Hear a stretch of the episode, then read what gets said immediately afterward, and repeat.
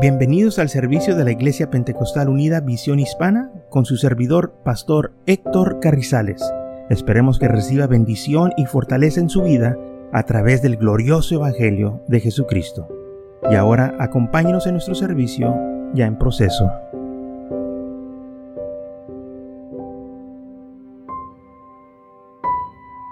Lo que el Señor hace es grandioso, hermanos. Todo lo que tenemos que hacer es compartir lo que hemos recibido, lo que hemos escuchado. Y cuando usted hace eso, esa palabra es espíritu. Esa palabra es verdad. Esa palabra tiene poder. Dijo el Señor, mi palabra sale y hace lo que yo quiero, no vuelve para atrás vacía.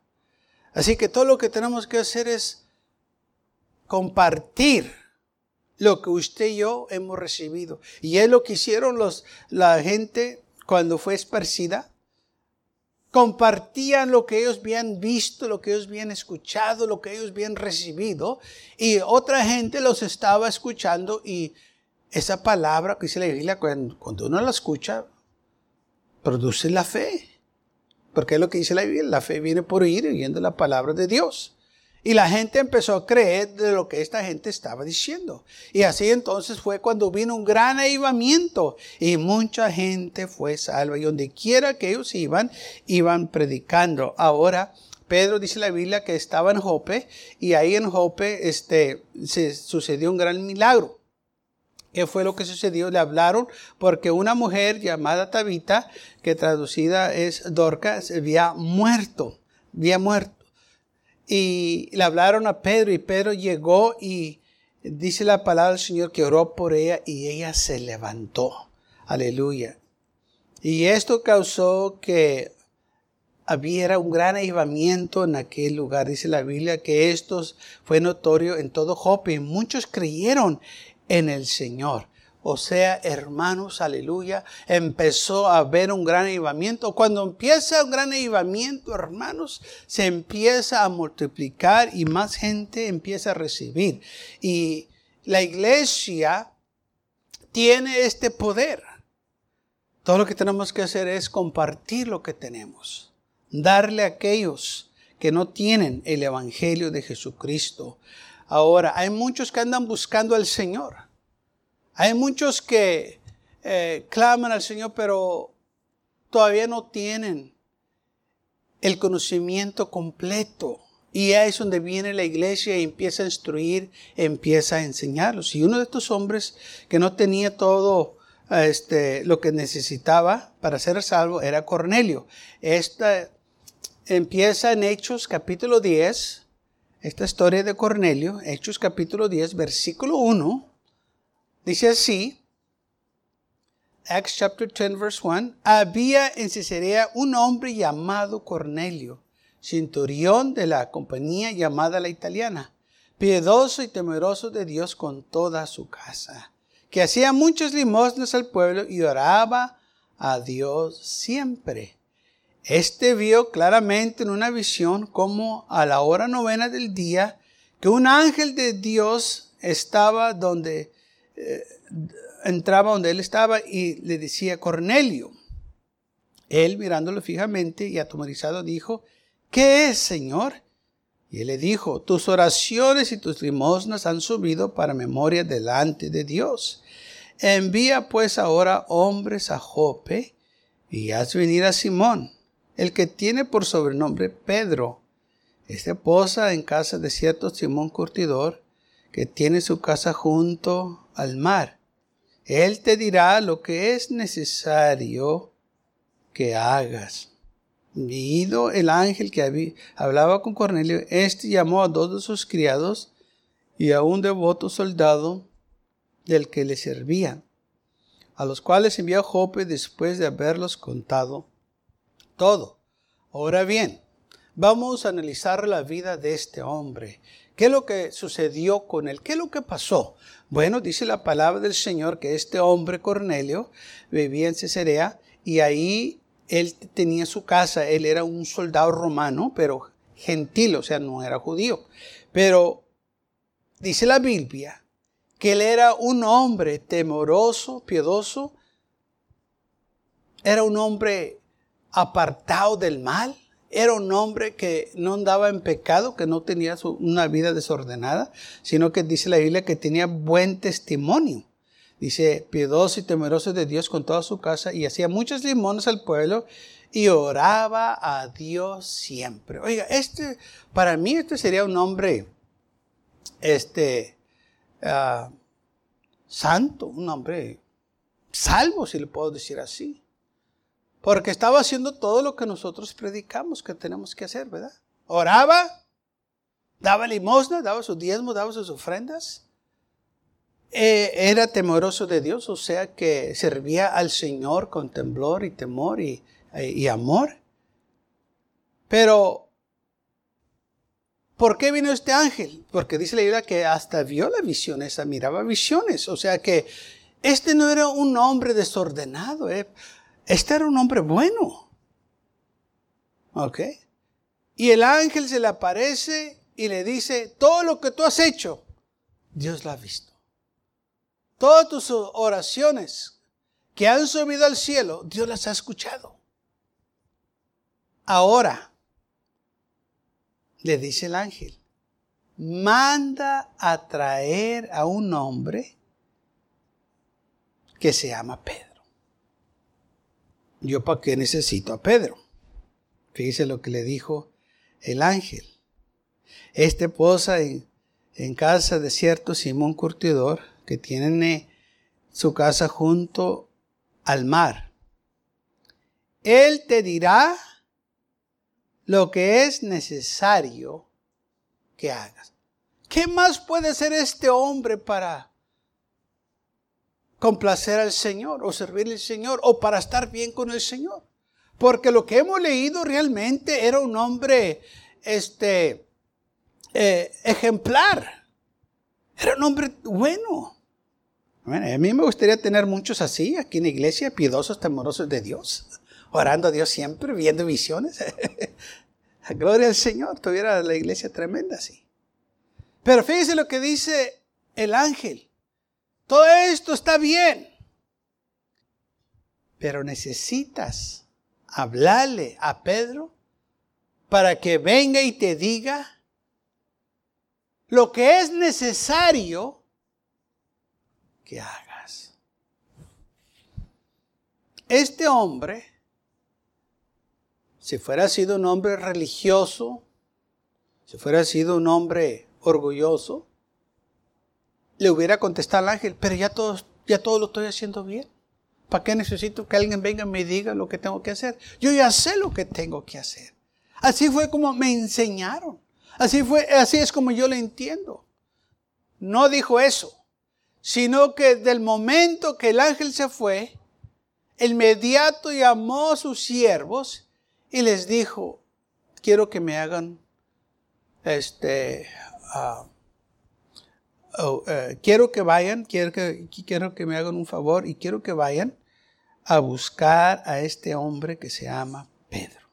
Vayan a Jope y este, pregunten a dónde está y, háganlo venir. ¿Ok? ¿Por qué? ¿Por qué tanto uh, este, esfuerzo para que él venga? Porque el ángel le dijo, es necesario que tú hagas lo que Él te dice. Este Cornelio no sabía de qué se trataba. Él nomás fue un hombre obediente.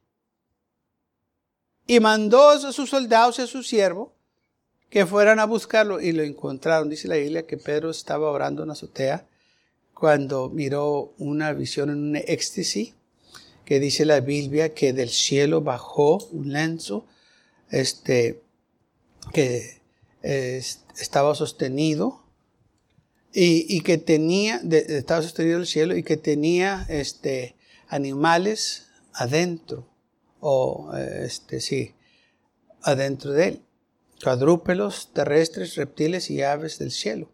Y la voz le dijo, levántate Pedro, mate y come. Entonces Pedro dijo, no Señor, porque ninguna cosa común o inmunda he comido jamás. Lo vio la voz la segunda vez y le dijo, lo que Dios ha limpiado, tú no llames común el mundo. Si Dios eh, y el Señor le estaba enseñando algo. ¿Por qué el Señor le enseñó esto? Porque los judíos no trataban con los gentiles, los tenían como inmundos. Okay, judío. Si no eras judío, ellos ni querían ni comer contigo, no querían saber nada de ti. Y aquí el Señor le estaba mostrando a Pedro esta visión porque los judíos tenían esta mentalidad, que no podían asociarse con los gentiles, no podían visitarlos en sus casas, no, no podían comer con ellos. ¿okay? Eso era lo que los judíos practicaban. Y el Señor estaba mostrando aquí a Pedro todos estos animales inmundos o sucios. Y la voz dijo, mate, come. Pues ellos no comían eso. Dijo, no, mm, yo no voy a comer eso porque ninguna cosa eh, ha entrado jamás a mi boca que es inmunda. El Señor dijo, lo que yo he limpiado, tú no le llames inmundo. O sea, Dios estaba preparándolo para que él entrara a la casa de un gentil. Porque Pedro no sabía lo que Dios tenía preparado o planeado. Que él iba a ir, iba a predicar a un hombre gentil con su familia. Y esto es lo que sucedió.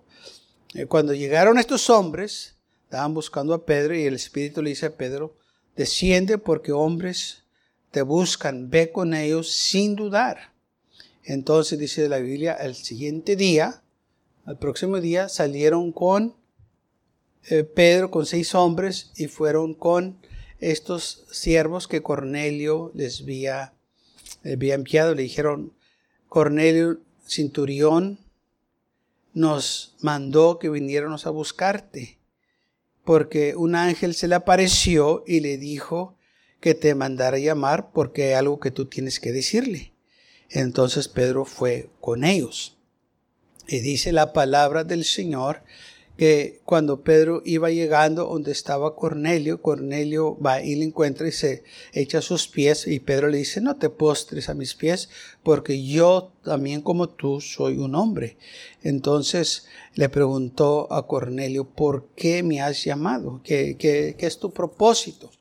¿Por qué me haces venir? Y Cornelio le dijo, bueno, es que un ángel se me apareció mientras yo ayunaba a, a cierta hora se me apareció el ángel y me dijo que te mandara llamar porque hay algo que tú me tienes que decir. ¿Qué es lo que tú tienes que decirme?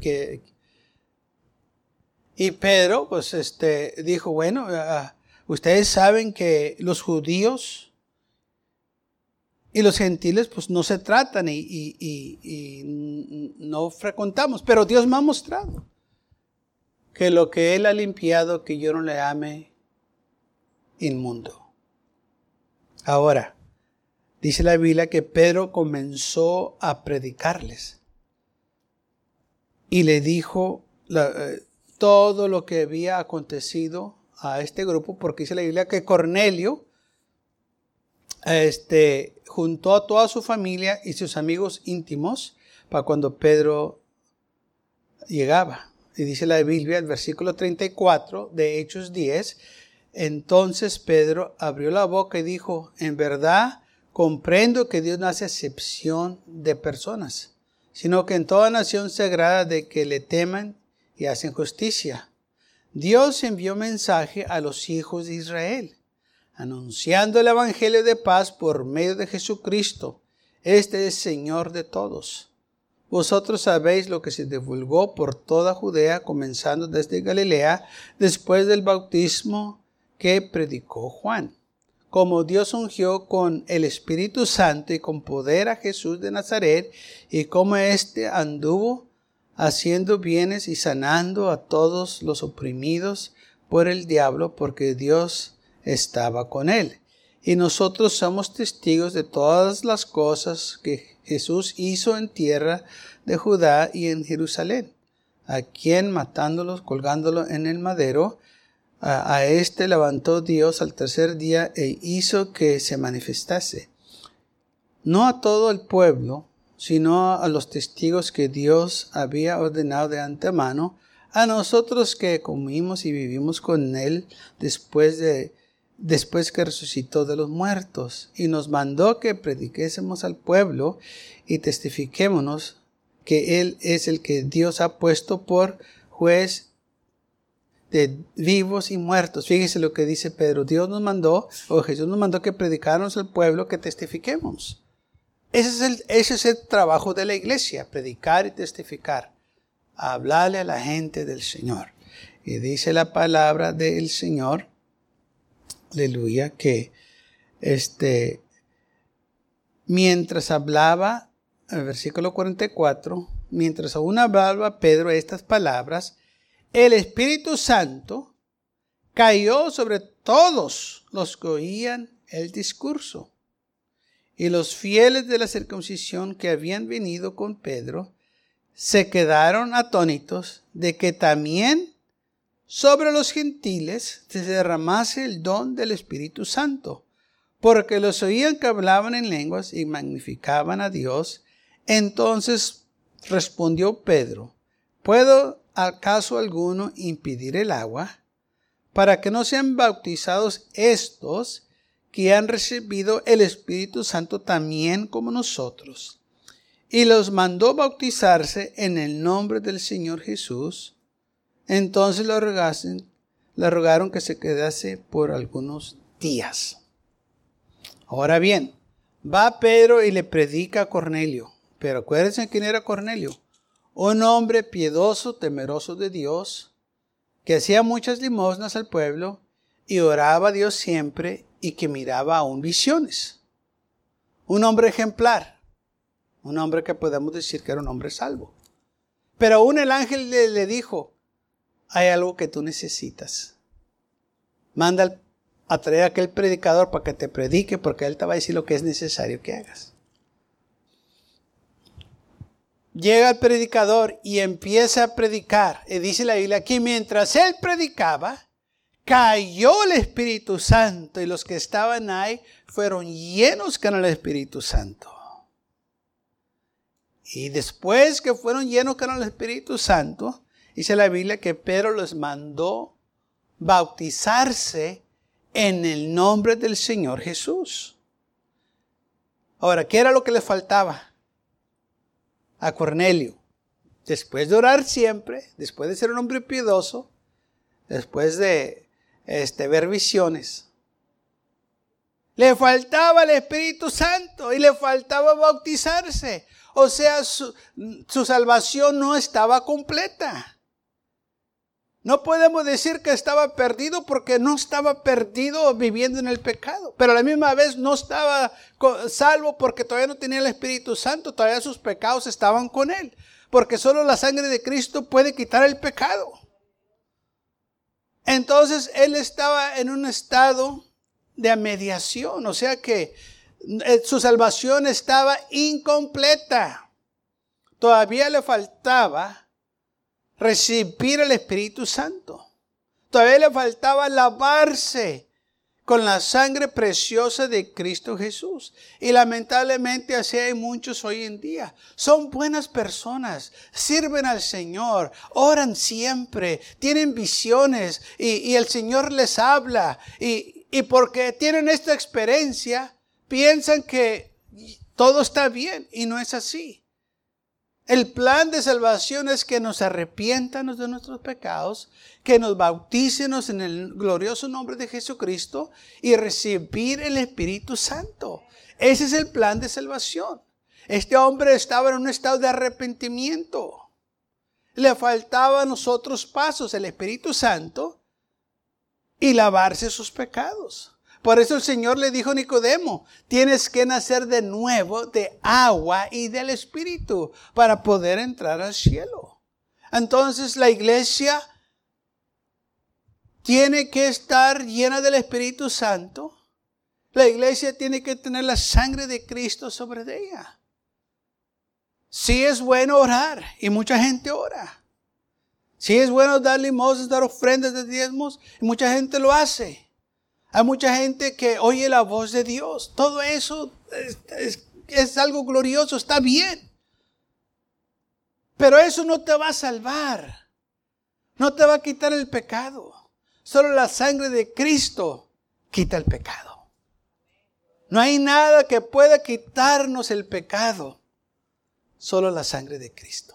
Por eso Él vino a dar su vida por nosotros en la cruz del Calvario. Tenemos nosotros que ser lavados con esa preciosa sangre. Solo la sangre puede quitar el pecado. No hay otra cosa que quita el pecado. Las buenas obras no quitan el pecado. Las muchas oraciones no quitan el pecado. Leyendo mucho la Biblia no quitan el pecado. Recibiendo a Cristo en tu corazón no quita el pecado. Solo la sangre de Cristo te quita el pecado. Porque es lo que dice la Biblia cuando Juan miró a Jesús que venía hacia el Jordán, le dijo, he aquí el Cordero de Dios que quita el pecado del mundo. O sea, esa sangre nos quita el pecado. Sí podemos hablar con el Señor, sí podemos tener una experiencia con el Señor. Todo eso es bonito, todo eso es grandioso. Pero no podemos nosotros olvidarnos de lo demás. Y por eso el ángel se le apareció a Cornelio y le dijo, Cornelio, todo lo que tú estás haciendo está bien, eres un hombre ejemplar, eres un hombre que este, sus oraciones han subido al cielo y Dios las ha escuchado, todo eso está bien. Pero tu salvación todavía no está completa, porque no tienes la sangre de Cristo que te lave tus pecados. Y una vez que esa sangre gloriosa te quita el pecado, eres libre del pecado. Ya no hay más condenación, dice Pablo, para aquellos que están en Cristo Jesús. Y el Espíritu Santo es que nos da poder para vencer el enemigo. Porque hay muchos que se han bautizado, pero todavía no tienen el Espíritu Santo y batallan para servir al Señor porque tienen una batalla con la carne. Ellos quieren servir al Señor, pero la carne los domina porque no tienen poder. Por eso dijo el Señor, y recibiréis poder después de que haya venido sobre vosotros el Espíritu Santo. Si el Espíritu Santo entra a tu vida, vas a tener poder.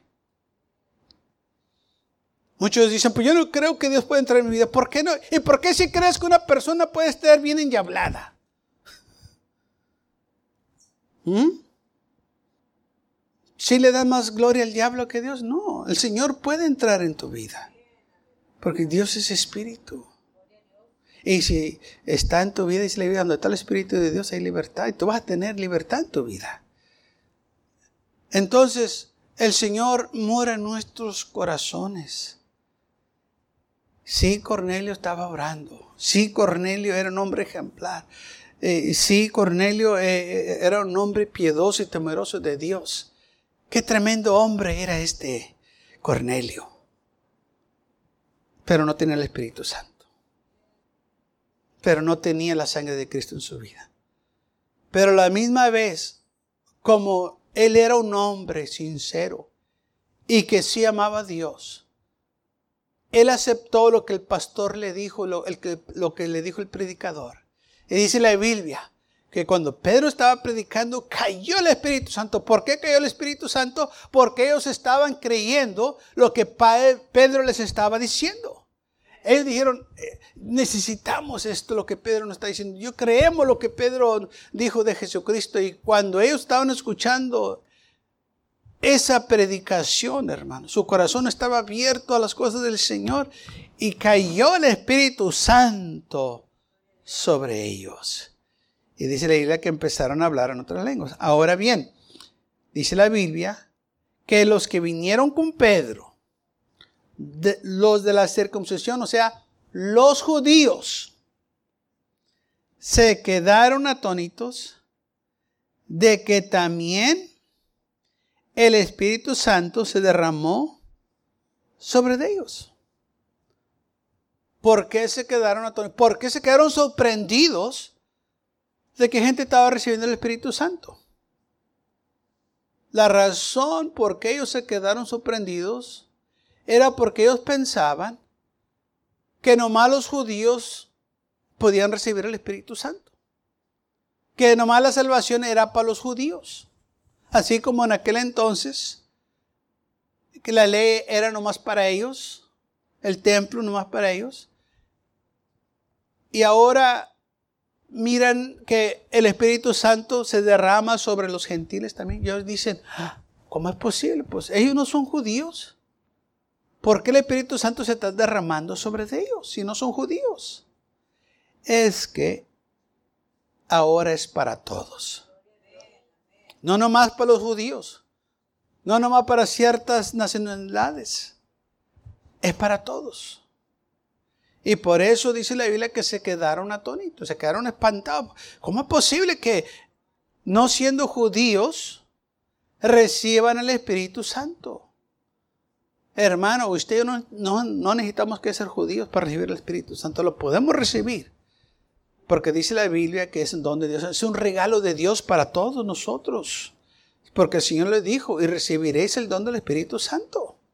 Así que esto es ya el Señor ya no lo prometió. Muchos dicen, ¿cómo le hago para recibirlo? Rendirte al Señor, decir, Señor, me rindo mi vida a ti. Lléname con tu Espíritu Santo y poder. Y si usted lo hace, si se rinde a Él, usted recibe el Espíritu Santo.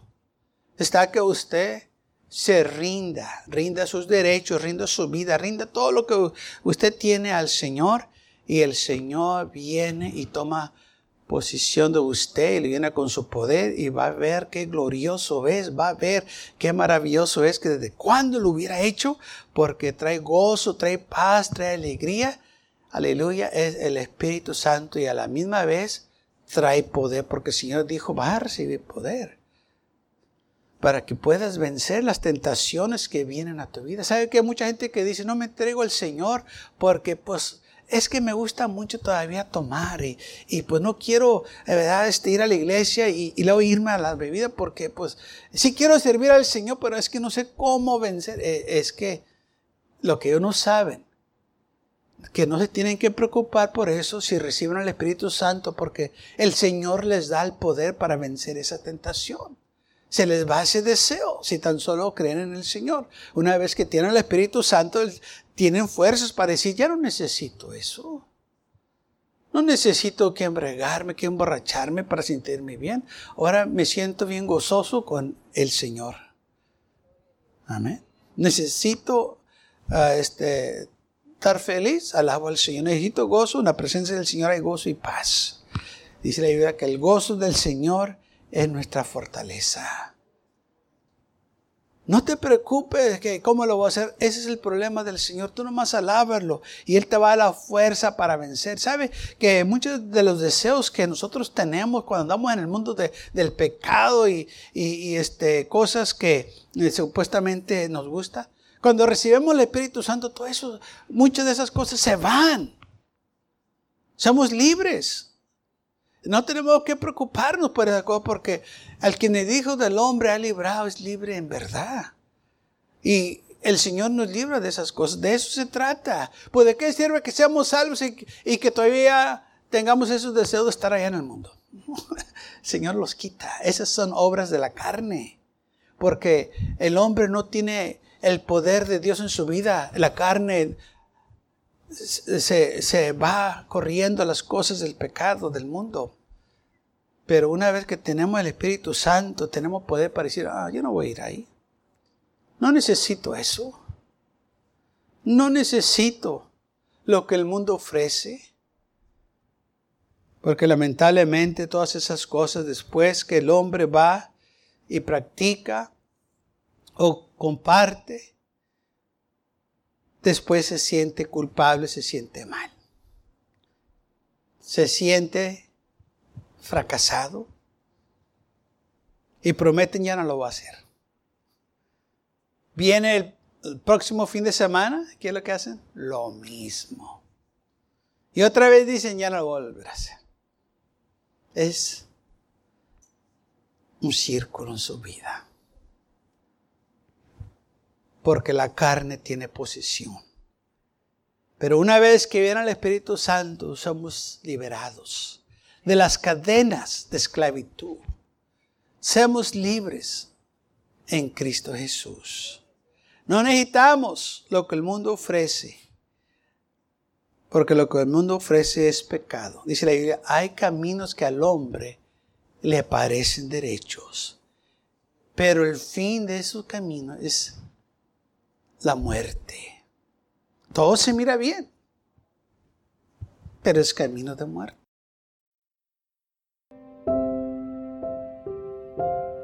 Gracias por acompañarnos y lo esperamos en el próximo servicio.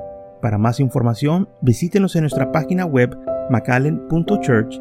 También le invitamos que nos visite nuestra iglesia que está ubicada en el 2418 Bowman Avenue con esquina calle 25 en McAllen, Texas 78501.